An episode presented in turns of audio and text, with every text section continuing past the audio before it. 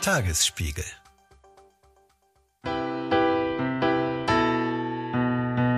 Was ich Ihnen ganz stark empfehlen kann, ist zum Beispiel nicht bei Muskau dieses Bezahlabo zu machen. Ne? Das bringt Sie überhaupt nicht weiter.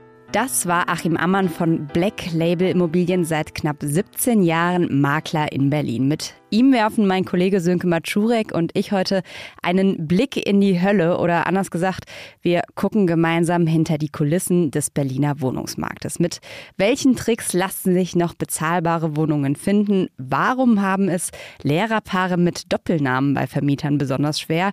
Wieso rät Herr Ammann jedem, der sich es irgendwie leisten kann, unbedingt zum Kauf und werden Luxusimmobilien eigentlich wirklich immer in Cash bezahlt? Um all das soll es heute gehen und damit Hallo zu einer neuen Folge unseres Checkpoint Podcasts. Ich bin Anke-Drin Hipp vom Tagesspiegel Checkpoint und Mieterin in Schöneberg. Ihre Wartezeit beträgt voraussichtlich 17 Minuten. Checkpoint. Der Podcast für Berlin-Kenner und alle, die es werden wollen. Wir haben gerade schon im Vorhinein so ein kleines bisschen über unsere Perspektiven, wie wir wann auf Berlin geblickt haben, gesprochen. Sie haben gesagt, Sie sind vor 17 Jahren in diese Stadt gezogen. Nehmen Sie uns noch mal mit auf eine Zeitreise. Also das war eine ganz andere Zeit. Ich bin damals von London nach Berlin gezogen, hatte kein Geld, war Unternehmer, habe mich dann also auch gerade erst vorher selbstständig gemacht und ich glaube, ich hatte 6,50 Euro kalt. Das war am Richardplatz, das kennt ja der ein oder andere schon. Wenn Sie denn jetzt heute zurückblicken auf die Zeit, mit welcher Emotion tun Sie das? Ich sage natürlich auch, Mensch, früher war alles besser. Ne? Ich sage, guck mal, war alles billig, hast mietfrei bekommen, Berlin war hip, Berlin war arm, aber sexy und all solche Themen.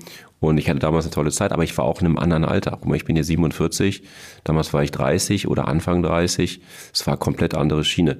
Emotional würde ich mich natürlich sehr darüber freuen, wenn es die Mietpreise heute auch noch geben würde von damals rational muss ich sagen, war das eine Ausnahmesituation. Ne? Also ich habe ja, obwohl ich selbstständig war, dann für die Miete doch relativ viel Geld verdient. Also im Verhältnis zu heute, da war das so, du hast vielleicht 10, maximal 20 Prozent deines Einkommens für Miete bezahlt.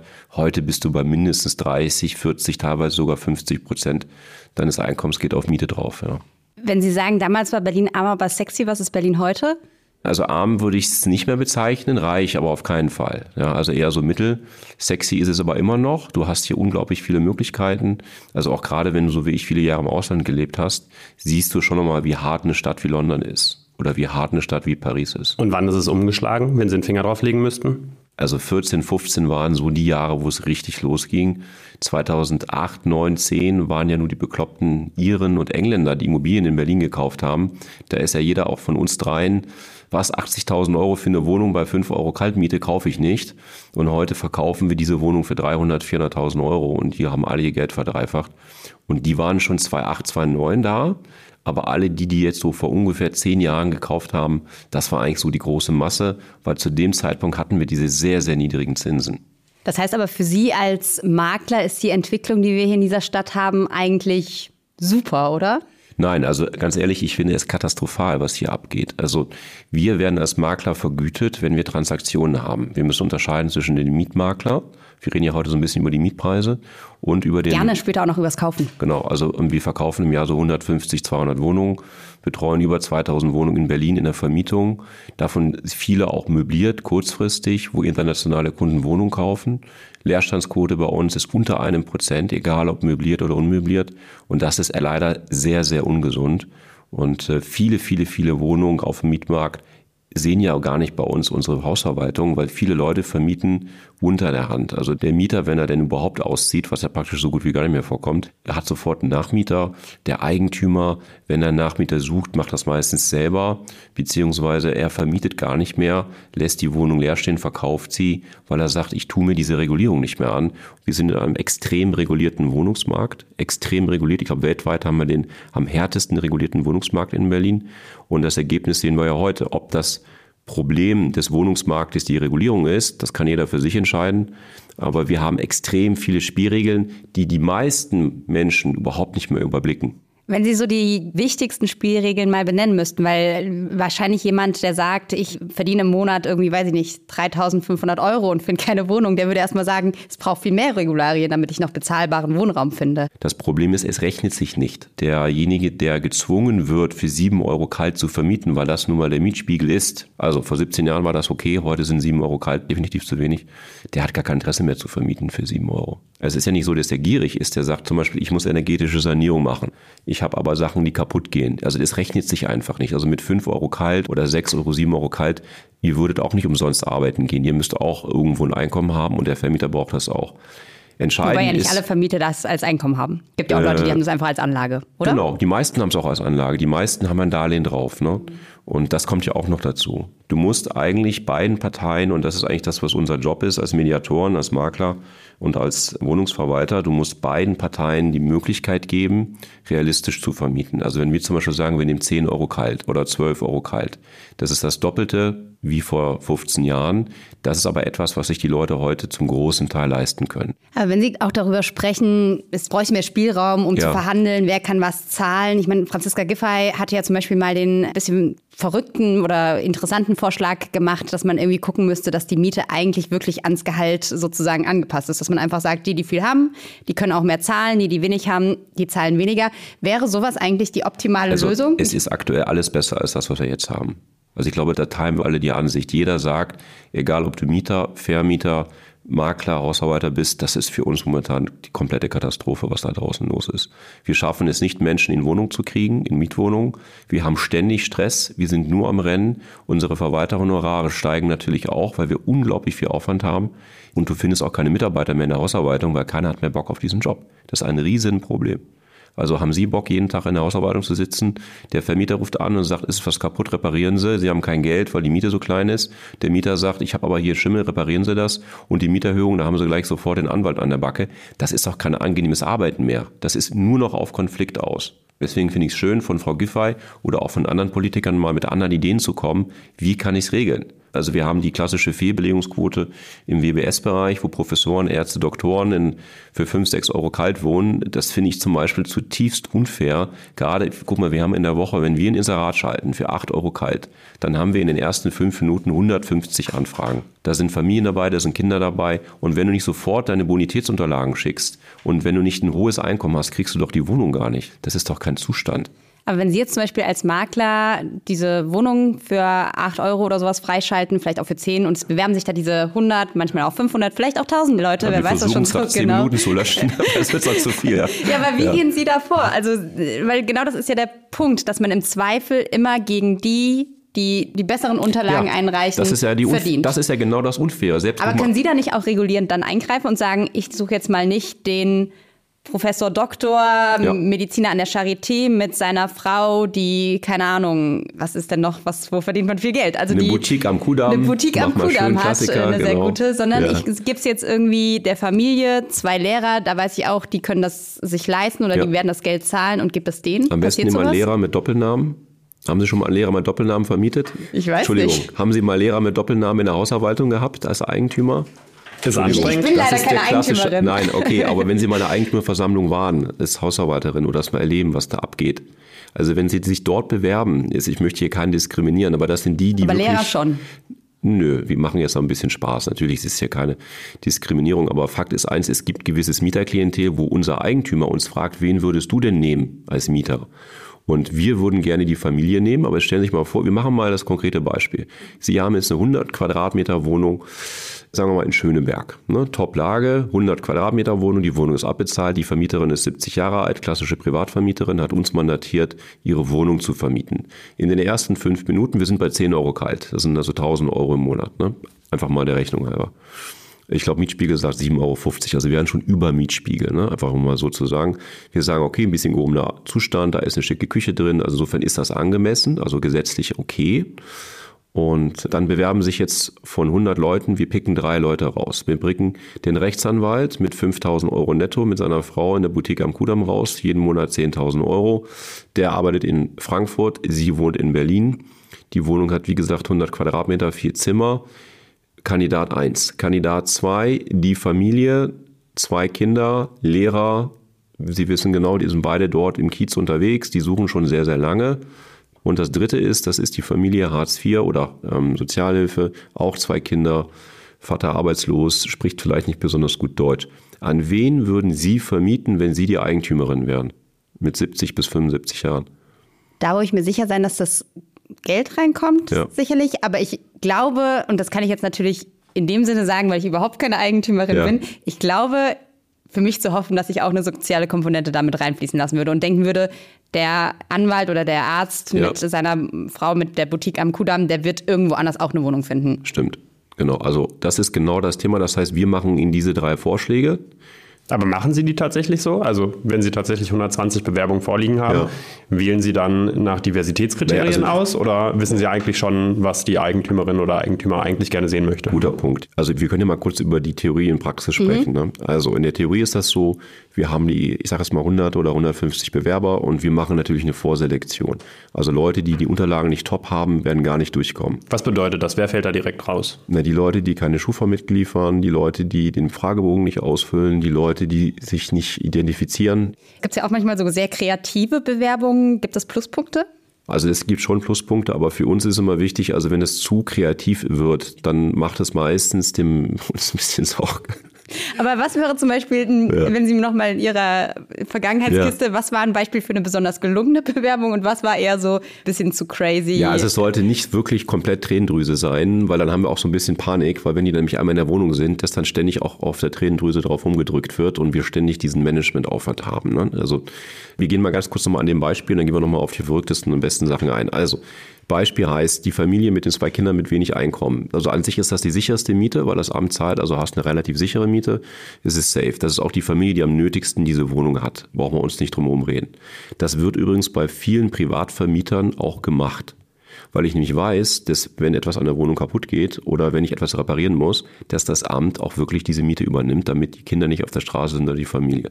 Die haben sogar einen Vorteil im Augenblick. In der Praxis? In der Praxis ist das ein Vorteil. Sie lachen darüber, aber es ist so, wenn ich jetzt den zweiten Fall nehme, wo ein normaler Lehrer, das ist jetzt, ich sag's mal böse Lehrer mit Doppelnamen und zwei Kindern, oder wir haben ja auch Kevin Kühnert gehört, der wundert sich, dass er keine Mietwohnung kriegt, der wurde auch bei Ja, er hat der hat sich bei uns im. Podcast gewundert, tatsächlich. Ja, das war bei uns im Podcast. Ja, also seien Sie mir nicht böse, aber Kevin Kühnert mit seinen Aussagen, welcher Vermieter gibt dem eine Wohnung?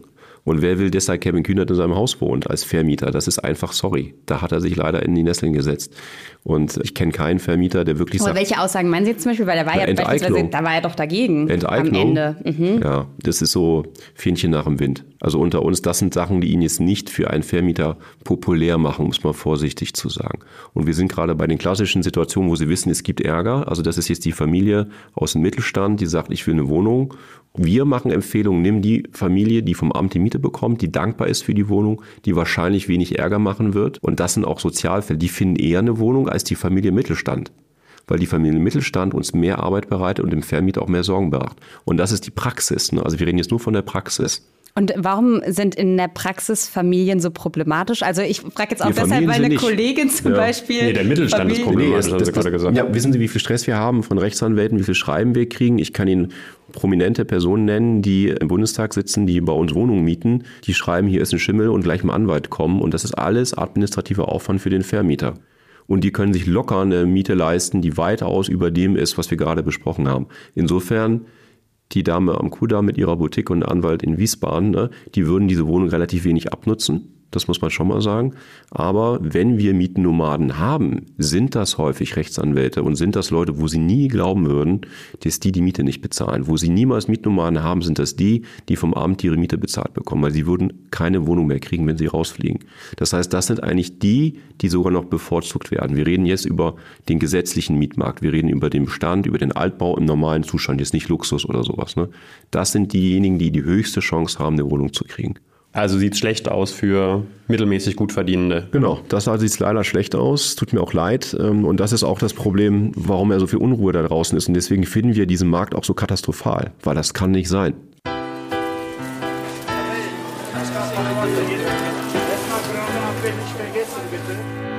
Kriegen Sie andersrum eigentlich, wir haben jetzt ja gerade über den Fall gesprochen, beispielsweise Ja. 70-jährige Eigentümerin kommt zu Ihnen, sagt, ich würde gerne meine Wohnung vermieten. Ja. Kommen auch Leute, die Wohnungen zur Miete suchen Ja. an Sie? Ja. Unfassbar viele. Wie viele sind das so? Kann man Zwei, 300 die Woche. Die Woche? Die melden sich bei uns online, rufen an, klingeln an der Tür. Das ist wirklich so. Sie mussten irgendwann Sprechzeiten einführen. Und wie viele von denen kriegen Sie dann im Mietmarkt noch unter? Ein Prozent. Und wie macht man das? Also ich meine, wir sind jetzt so die Otto-Normalsuchenden, die irgendwie sich durch Immo-Scout klicken. Was sind die Tricks, Also wie was man ich noch Ihnen Wohnungen ganz stark findet? empfehlen kann, ist zum Beispiel nicht bei Immo-Scout dieses Bezahlabo zu machen. ne? Das bringt Sie überhaupt nicht weiter. Da gibt es ja diese Qualifizierung, kostet Sie, glaube ich, irgendwie 30 Euro im Monat. Prinzipiell empfehle ich nicht bei irgendwelchen Hausarbeitern, Maklern oder sonstigen professionell sich am Immobilienmarkt bewegenden Menschen Geld zu bezahlen für das Finden einer Mietwohnung.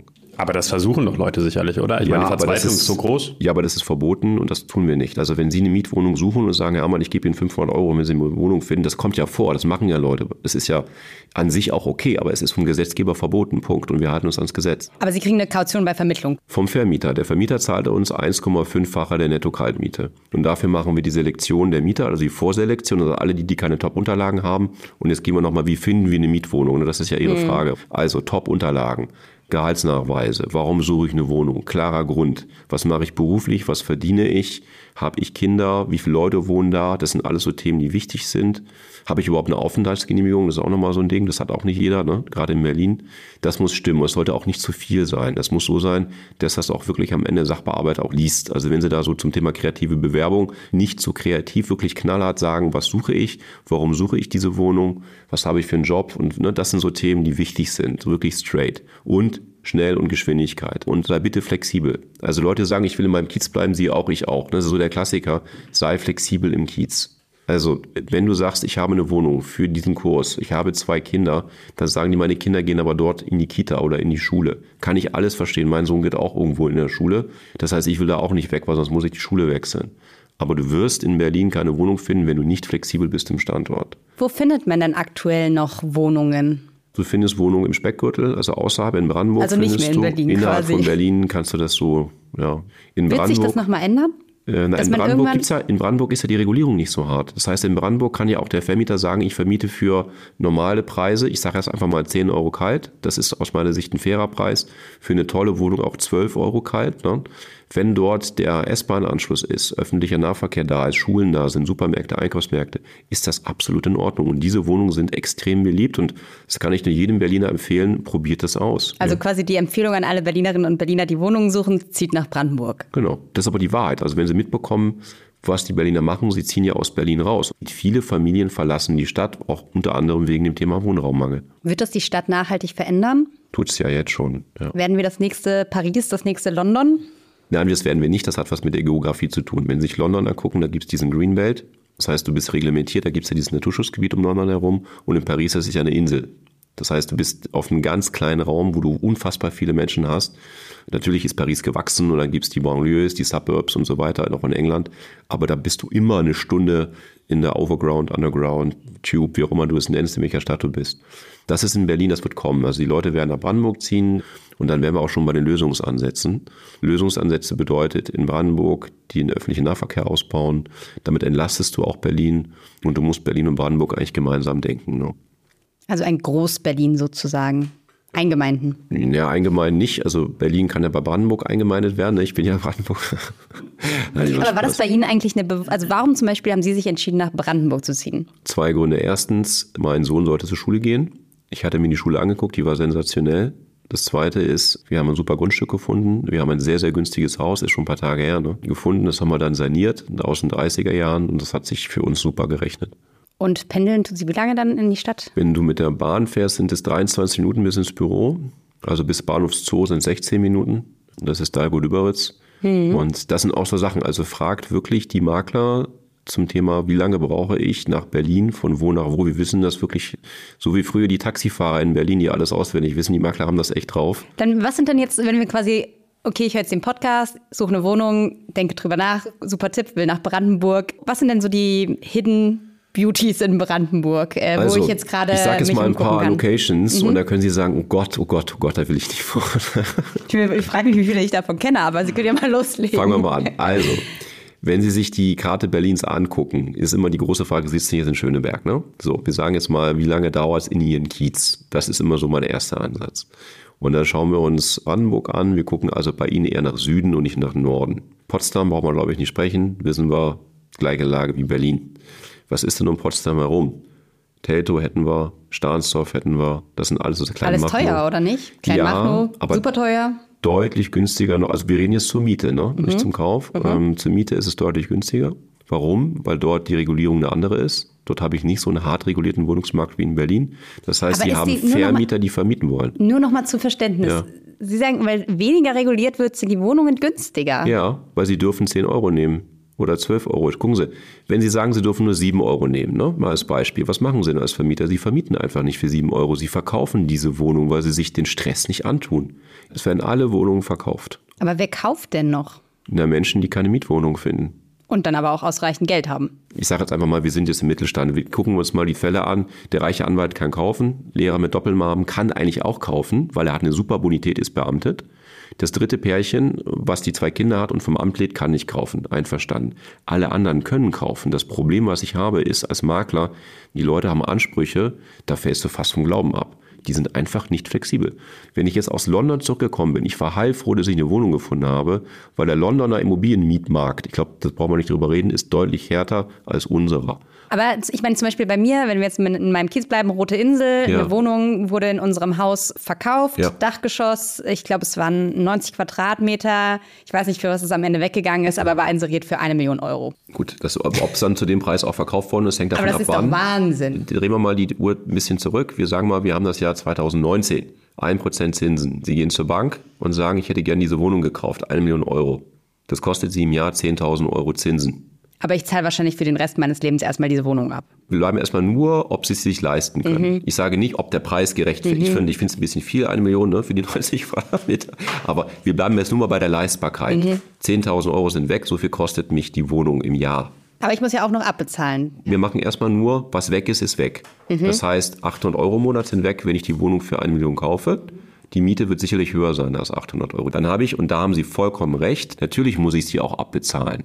Wenn ich jetzt mal mit 2% Tilgung arbeite, wir reden von 2018, 19, nicht von heute, ne?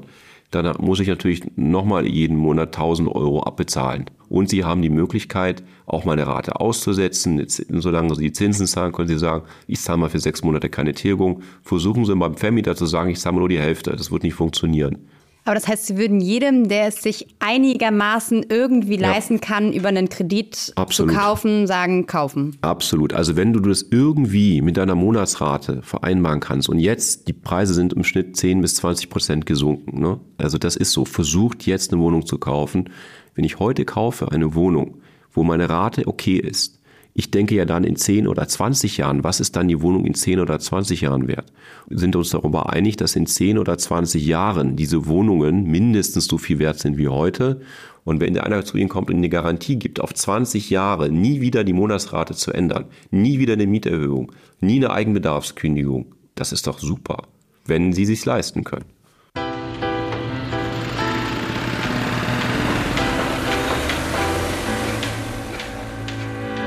Es steht auf ihrer Webseite, sie lieben das besondere Hauptstadt der Extraklasse, unsere Luxusimmobilien von Altbau bis Penthouse. Und äh, wir haben uns da so ein bisschen durchgeklickt. Ich glaube, Sönke, du hast auch noch so ein paar Beispiele mal rausgesucht. Wo wohnt in Berlin der Luxus? Oh, das ist in Berlin, das ist eine Weltstadt Berlin mittlerweile. Sie hatten mich eingangs gefragt, was hat sich in den letzten 17 Jahren aus Ihrer Sicht verändert? Berlin ist von einer kleinen, lustigen Stadt, ich sag's mal, auch auf internationalem Parkett zur absoluten Weltstadt geworden. Das heißt, du hast in Berlin so viele unterschiedliche Bezirke, wo wirklich Luxuswohnungen sich befinden. Wenn ich jetzt beispielsweise durch Berlin laufe, dann sehe ich viel Graffiti, dann sehe ich Ja. ein bisschen Müll rumliegen, Ja. sehe mal weniger, mal schönere Häuser. Gehen Sie mit anderen Augen da durch die Stadt und denken, ah Mensch, das Apartment da oben, das ist eine Sie richtig müssen, geile Butze? Sie müssen Berlin mit New York vergleichen, nicht mit London und nicht mit Paris. Du hast Arm und Reich direkt nebeneinander. Du hast totalen Luxus. Gehen Sie mal nach Harlem. Da sind jetzt mittlerweile Luxuswohnungen ohne Ende, wo Sie wahrscheinlich vor 10, 20 Jahren gesagt hätten, nee, da will ich nicht wohnen. Ne? Und äh, also in Berlin ist ähnlich. Also gucken Sie sich in Görli an, gucken Sie sich Paulinke-Ufer an. Äh, Mitte zum Beispiel. Ne? Also Mitte gab es ja Gegenden, wo du früher auch nicht leben wolltest. Und da sind auch viele Luxuswohnungen. Prenzlauer Berg, 90er Jahre und heute, Riesenunterschied. Ähm, Das heißt, Luxus ist überall. Oberschöneweide ist momentan am Kommen. Gibt's Was, super O- Loft- Oberschöneweide? Ja, es sind, da gibt's super Objekte gerade. Wir haben viele Sachen auch im Norden von Berlin, wo jetzt ganz viel passiert. Siemensstadt entwickelt sich. Das ist auch nochmal so ein Insider. Da wird auch ganz viel passieren, ähm, weil das ein riesen Technologiekonzern ist, eine eigene neue Bahntrasse. Und wenn Sie rausgehen nach Brandenburg, kann ich Ihnen nur einen ganz großen Tipp geben. Gehen Sie nach Kloster Lenin, da kriegen Sie ein Neubauhaus, 1500 Euro, Passivhaus, kein CO2-Abdruck, Schule um die Ecke. Warum ist es da möglich? Weil die Grundstückspreise so niedrig sind und weil dort jemand 100 äh, Häuser nebeneinander baut. Ne? Also das sind immer so Sachen. Dann würde ich gucken, überhalb von Bernau gibt es tolle Sachen, also im Norden, wenn wir im Norden sind. Ja. Jetzt nochmal quasi ein kleiner Sprung mitten in Berlin rein, Bitte. Kurfürstendamm. Wir haben uns umgeschaut und auf der Website das Luxus-Penthouse auf ca. 250 Quadratmeter gefunden mit vier Terrassen und Blick über Wilmersdorf. Die Architektur dieses Stadthauses mit 33 Wohneinheiten wird hohen Ansprüchen gerecht nimmt sich zugleich aber auch bewusst zurück. Entstanden ist der Entwurf, der innen wie außen zeitlose Eleganz ausstrahlt. Dadurch fügt sich das Stadthaus in der Wieland Pestalozzi sehr harmonisch in die historisch gewachsenen Stadt- und Häuserstruktur des beliebten urbanen Viertels ein. Jetzt musst du den Preis nennen. Stimmt, den habe ich bisher überhaupt noch nicht erzählt. Da sind wir bei 5,45 Millionen Euro. Wer ist denn da das Zielpublikum? Und wie viele Anfragen dazu haben Sie denn schon bekommen? Also Anfragen weiß ich nicht auswendig, da muss ich gucken. Sind also, das denn dann auch Hunderte? Oder sind es eher so drei? Da kriegst du im Jahr fünf Anfragen vielleicht. Also das sind nicht die Anfragen, die über Immobilienportale kommen, das sind die Anfragen, die über Social Media kommen. Das sind die Anfragen, die über Google kommen. Also Leute suchen ganz gezielt nach solchen Adressen. Und ähm, da hast du viele Anfragen, die natürlich auch aus internationalem Klientel kommen. In dem Haus haben fast überwiegend Deutsche gekauft, wenn ich es richtig im Kopf habe. Viele Ärzte, viele Professoren, viele Unternehmer, die Firmen verkauft haben.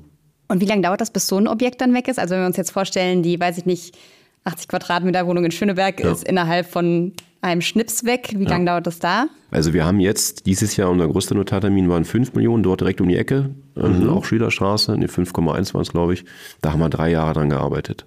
Können wir das einmal durchrechnen, was dann da bei Ihnen hängen bleibt, wenn Ihnen so ein großer Fisch gelingt, ans Land zu ziehen? Du hast eher Provisionssätze im Schnitt in der Liga ungefähr bei drei Prozent. In diesem Segment kriegst du im Schnitt anderthalb Prozent vom Verkäufer und anderthalb Prozent vom Käufer.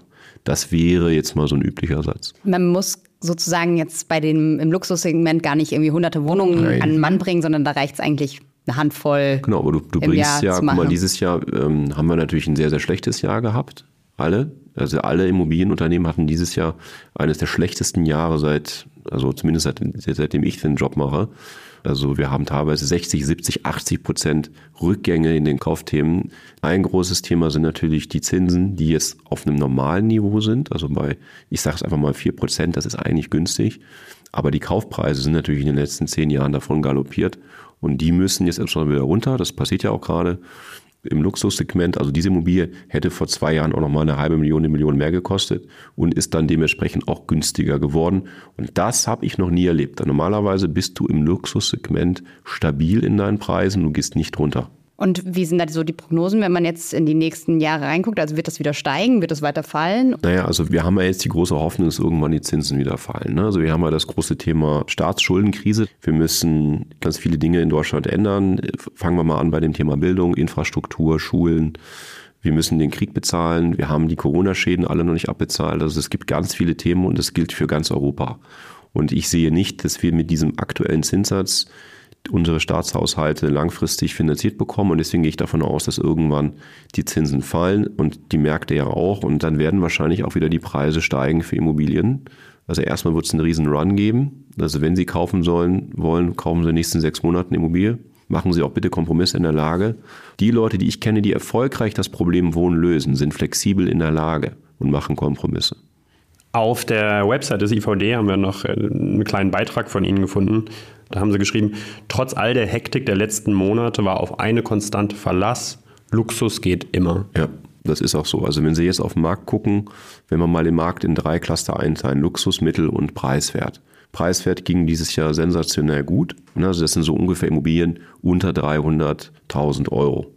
Das sind in der Regel zwei Zimmerwohnungen dann haben wir bis 500 bist du bei einer 3, maximal 4 Zimmerwohnung und bei 750 bist du so bei 4, 5 Zimmerwohnung. Ab da ist Luxus, kannst du sagen. Und Luxus geht deshalb immer, weil wir einfach immer einen bestimmten Prozentsatz an Menschen haben, die einfach so viel Geld haben, dass es ja. völlig egal ist, äh, also wie diese, viel eine Wohnung kostet. Die, diese Immobilien werden ohne Finanzierung gekauft. Also wenn sie 5 Millionen nehmen, da ist die Finanzierung nicht das Thema. Das sind einfach Leute, die haben die 5 Millionen Genau, die haben das Konto. Geld. Genau, die haben das Geld und wir sehen auch bei den anderen Produkten, die wir in Kreuzberg verkaufen, also Riemers Hofgärten zum Beispiel, da haben wir ganz viel Paulinke Ufer. Also die Leute haben mindestens 50 Prozent des Kaufpreises in Cash. Die haben den halben Kaufpreis in Cash und kommen dann mit einem Die kommen mit so einem großen Russen mit Handschellen und einem Koffer an. So ist das bei uns. Natürlich nicht. Cash heißt bei uns, das Geld ist auf dem Konto. Entschuldigung. Nein, Aber- also, also Entschuldigung, ja, bei uns Ja. ist es so, was ist Maklerslang, ne? Entschuldigung. Also Cash heißt, das Geld ist auf dem Konto, du hast das Geld liquide. Du musst nicht zur Bank gehen und jemanden fragen. Was ich gerade mich noch gefragt habe, als jemand, der sozusagen ähm, nicht täglich in diese Wohnungen, die man mit Cash zahlen kann, äh, reingeht. Wenn Sie es mal so mit reinnehmen in diese Ja. Luxuswelt, was sind all die Dinge, also ich sag mal, der Autonormalmensch ist vielleicht froh, wenn er halt einen Balkon mal mit dabei hat. Was sind denn so die Sachen, die in diesem Luxussegment plötzlich alle da sind? Also wenn Sie uns so eine Wohnung Lage und wahrscheinlich aber auch ein Pool, ich weiß nicht, also was ist so, was, sind so die Standardklassiker Okay, dann machen wir dann, dann stellen wir, doch mal, was Sie glauben, was in der Luxuswohnung drin muss, rein muss. Also Balkon sind wir dabei. Balkon auf jeden Fall. Ich würde sagen, immer eine gute Aussicht. Also ich möchte eigentlich was Schönes sehen, wenn ich aus dem Fenster gucke und Ja. sehr reich bin. Eine sehr gute Küche. Man hat wahrscheinlich ein Badezimmer, man hat nochmal eine getrennte Toilette, würde ich auf jeden Fall sagen. Außenbereiche und Innenausstattung schon zu einem schönen Teil vorhanden. Sie haben gerade die Wohnung beschrieben, die für Sie passt, ne? Im Luxus. Kann, Nee, ist in sein. Ordnung. Ja. Und damit haben wir die Antwort gefunden. Wenn ich ihn jetzt frage, was ist seine Luxuswohnung? Der würde sagen, ich hätte gerne einen Fußballplatz, eine Tischtennisplatte, einen Kicker, weiß ich nicht. äh, Schön, das bedeutet, äh, Sie nehmen mich als sportlich wahr. ich mache jetzt mal Spaß. Ne? Meine Wohnung wäre wahrscheinlich eher so wie seine Bude, sage ich jetzt mal salopp. Es ist nicht ohne das jetzt werten zu meinen. Es geht um Individualität. Es geht darum, dass das für Sie das ist, wo Sie sich wohlfühlen als Mensch. Und das ist Luxus. Das bedeutet, Aussicht bin ich einverstanden. Das ist etwas, wo wir sagen, das trifft alle. Offene Wohnküche ist Geschmackssache. Das trifft nicht alle. Balkon, brauchen wir auch nicht drüber reden. Terrasse, Außenbereich, ich glaube, sind wir Dachterrasse alle. ist wahrscheinlich so das Genau, Pool gibt es viele, die das nicht wollen. Dann gibt es das Thema äh, Badezimmer. Klar, du hast immer getrennte mehrere Badezimmer, das ist Standard. Du hast auch mehrere Schlafzimmer, das ist auch klar. Du kannst ganz, ganz, ganz, ganz viele Themen noch um Sicherheit drehen. Also es gibt ja auch viele Promis, ne, die dann auch kaufen, wo es dann auch darum geht, wenn ich auf dem Balkon bin, möchte ich nicht, dass mich der Nachbar fotografiert und sowas. Ne? Das sind auch nochmal so Themen. Sonne, Licht, alles muss hell sein. Feng Shui ist ein Riesenthema bei ganz vielen Leuten. Ähm, ja, das Also das ist quasi was, wo steht, Wo damit steht. die Genau. Energien gut fließen, richtig? Genau, ja. also das ist so, und das spürst du auch. Also wenn du in so eine Wohnung gehst, du spürst die Atmosphäre, du, das ist auch, auch wenn man das unterbewusst hat, man spürt einen gewissen Spirit, wenn man irgendwo reinläuft. Ne? Gab es schon mal Wünsche, die Sie nicht erfüllen konnten? Naja, also meistens ist das so, der Luxuskäufer kommt und hat viel Fantasie und der sagt, kann ich das ändern? Also die meisten kaufen erstmal eine Rohling und für uns ist es immer einfacher, vom leeren Blatt Papier wie ein Maßschneider die Wohnung zu verkaufen. Wenn Sie reingehen und ich mach mal ein Beispiel, wir haben so lustige Wohnungen von Russen im Grunewald mal im Vertrieb gehabt vor vielen, vielen Jahren, wo alles Marmorgold und so, das ist unverkäuflich. Also das würde kein Deutscher kaufen, ja. Und es gibt natürlich gewisse Bauträger, die sich auf ein gewisses deutsches Klientel konzentrieren, die gewissen Standard haben, wo eine gewisse Markenküche drin ist, wo sie wissen, ah, das will mein Kunde haben. Aber eigentlich werden diese Luxuswohnungen made to measure verkauft. Einen Moment bitte. Sind gleich für Sie da. Trotz alledem ist es so, um, um vielleicht einfach mal jetzt den Bogen zu schlagen, wie sieht die Realität aus beim Immobilienmakler? Es ist schon so, egal ob es jetzt Vermietung oder Verkauf ist, wir müssen brutal viel gerade arbeiten. Wir haben unfassbar viel Anfragen. Wir müssen viel selektieren. Wird sich das irgendwann nochmal ändern, dass Mieten wieder günstiger wird in der Tendenz als kaufen? Nein. Also die ähm, aktuell ist es ja so, dass Mieten häufig schon noch günstiger ist als kaufen, weil die Zinsen höher sind, kann man sagen, aus Sicht der Bewohner. Aus historischer Sicht sind sie niedrig. Aber heute ist es ja so, es ist nicht mal so, dass Kaufen besser ist. Das ist gar nicht gesagt. Es gibt auch viele Menschen, wo Kaufen nicht der richtige Weg ist. Auch wenn sie das Geld hätten. Ja. Wann ist Kaufen nicht der richtige Weg? Kaufen ist nicht der richtige Weg, wenn sie sich nicht sicher sind, wirklich langfristig in dieser Wohnung zu bleiben. Wenn sie Eigennutzer sind, sollten sie sicher sein, sie möchten die nächsten zehn Jahre oder fünf Jahre in Berlin wohnen und nicht, ich will in zwei Jahren, habe ich einen neuen Job woanders. Sie haben mal in einer Gesprächsrunde beschrieben, der Makler sei die Boje auf dem Wasser. Das heißt, wenn sich was tut, merkt man es da zuerst. Wie ist die Boje gerade sozusagen, wenn wir es nochmal so zusammenfassen müssten zum Schluss? Sehr gute Frage. Ich hatte zwischenzeitlich gedacht, die Welle ist über uns rübergeschwappt. Wir waren über Wasser. Dann hatten wir das Thema in Israel, was passiert ist. Das hat nochmal richtig ins Kontor geschlagen, weil 50 Prozent der Käufer, egal ob das jetzt Kapitalanleger sind oder Eigennutzer, sehr emotional sind. Also mit dem Thema Wohnen ist immer mit ganz viel Emotionen verbunden. Und dann waren wir wieder unter Wasser. Also ich habe es gemerkt, also nach dem Überfall auf Israel und dem Krieg. Ähm, ich verstehe nicht, wie das Ganze miteinander zusammenhängt. Naja, also die Menschen sind maximal verunsichert. Eingangs ist es so, wenn Sie eine Wohnung kaufen und sagen, ich möchte gerne in Deutschland kaufen und dann sind Sie jetzt zum Beispiel in Neukölln, in der Sonderallee, haben Sie vielleicht mitbekommen, was da passiert ist. So, würden Sie da eine Wohnung kaufen, wenn Sie auf der Straße Juden angegriffen werden? Also das ist ein Riesenthema. Wir haben auch viele Leute, die sich auch aus Berlin verabschieden, weil sie eben nicht in die Sonderallee passen ne? und weil sie sich als, als Juden identifizieren und Angst haben. Also das ist ein Riesenproblem. So, und das haben wir nicht nur bei den Jüdischen, das haben wir auch bei Deutschen, die sagen, ich, das ist nicht mehr meine Ecke, da will ich nicht wohnen. Und es ist generell ja. so, wenn irgendeine Krise auf der Welt herrscht, ja. dass der Wohnungsmarkt dann erstmal ein bisschen. Naja, nicht immer. Also früher haben Sie gesehen, in Corona hatten wir so mhm. drei Monate, wo alle sagen, oh Gott, was kommt jetzt? Ne? Pandemie. Und dann sind ja die Preise nach oben geschossen, wo alle gesagt haben, ich will eine bessere Wohnung haben. Ich kann ja nicht mehr auf die Straße. Ich muss da so viel Zeit verbringen. Ja. Und wenn Sie jetzt mal so, weiß ich nicht, Berlin im Jahr 2050 ja. sich so eine Vision vorstellen, wie sieht die Stadt aus? Wer lebt hier noch im S-Bahn-Ring? Also erstmal sieht sie deutlich grüner aus. Ich kann Ihnen sagen, im Neubau verkaufen wir nur noch Energie also möglichst KfW 40 oder Passivhäuser. Alles andere funktioniert auch nicht mehr. Das ist was Positives. Das zweite Thema ist, die Leute werden deutlich mehr Geld verdienen. Also das Einkommen wird steigen, weil wir weniger Arbeitnehmer sind. Also sie werden noch sehr viel arbeiten und sehr viel Geld verdienen. Das ist die Prognose, die ich zum Ende hier heute hören ja, wollte. Bitte. Und sie werden sich dann auch die Wohnung leisten können. Ich mache Ihnen nur einen ganz großen Tipp. Versuchen Sie jetzt eine Wohnung zu kaufen. Und wenn Sie nach ein paar Jahren sagen, ich will woanders hin, verkaufen Sie die Wohnung. Sie werden damit alles richtig machen.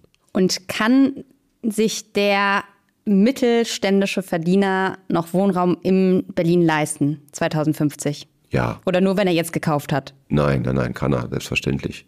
Also das wird kommen. Also wir werden hoffentlich mal auch eine Innovation im Baugewerbe sehen. Guck mal, wir bauen heute Häuser wie mein Großvater. Gucken sich die Autos an. Hast dich ein bisschen was verändert. Also da muss Innovation rein. Die Baubranche selber muss sich neu erfinden. Wir müssen anders bauen.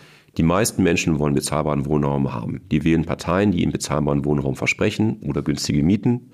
Wobei ja eigentlich fast alle Parteien mittlerweile bezahlbaren Wohnraum. Alle waren auch mal dran. Es waren ja alle mal dran, oder? Ja. Und am Ende sind wir immer noch da, wo wir stehen. Es ist nicht besser geworden. Also, und ich glaube, wir müssen einfach da ein bisschen auch kreativ sein. Also, was toll ist, Genossenschaftsmodell, das ist super, dass wir wirklich Wohnungen den Leuten geben und bitte nicht dem Staat und auch nicht immer nur der Privatindustrie. Viele Freunde von mir wohnen in der Genossenschaft, die sind happy, die sind anteilseigen an der Genossenschaft. Das Ding gibt es seit 150 Jahren. Die Idee ist in Deutschland entwickelt worden. Das ist aus meiner Sicht ein Zukunftsmodell. Du entnimmst Wohnungen dem Wohnungsmarkt, die gehören den Genossen und die geben sie dann weiter. Das ist etwas, was fantastisch ist und das unterstützt auch jeder aus meiner Branche, der darüber redet. Ja. Also Sie blicken dann doch auch hoffentlich optimistisch in die Zukunft. Ja, also wir haben bis jetzt alles hingekriegt, das werden wir auch hinkriegen. Wir sollten mal aufhören, gegeneinander zu arbeiten, sondern miteinander. Ich glaube, das ist das große Thema und äh, der Mieter muss wieder der Kunde werden, der sagen möchte, was er will. Der und, König. Genau, wenn er das schafft, das wäre schön. Aktuell ist es so, wenn er Mieter ist, ist er der König, wenn er keiner ist, ist er der Bettler und das muss sich wieder ändern. Das ist doch ein schönes Schlusswort. In diesem Sinne vielen, vielen Dank, dass Sie sich die Zeit genommen haben.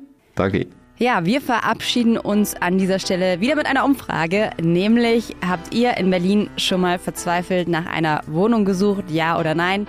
Hinterlasst uns da gerne eure Antwort bei Spotify. Ansonsten hören wir uns nächste Woche wieder und sagen Tschüss. Die Redaktion hatte Sönke Matschurek, Aufnahmeleitung Nora Weiler, Produktion Markus Lücker, Musik Anke Mürre. Ich bin Ann-Kathrin Hipp. Bis dahin.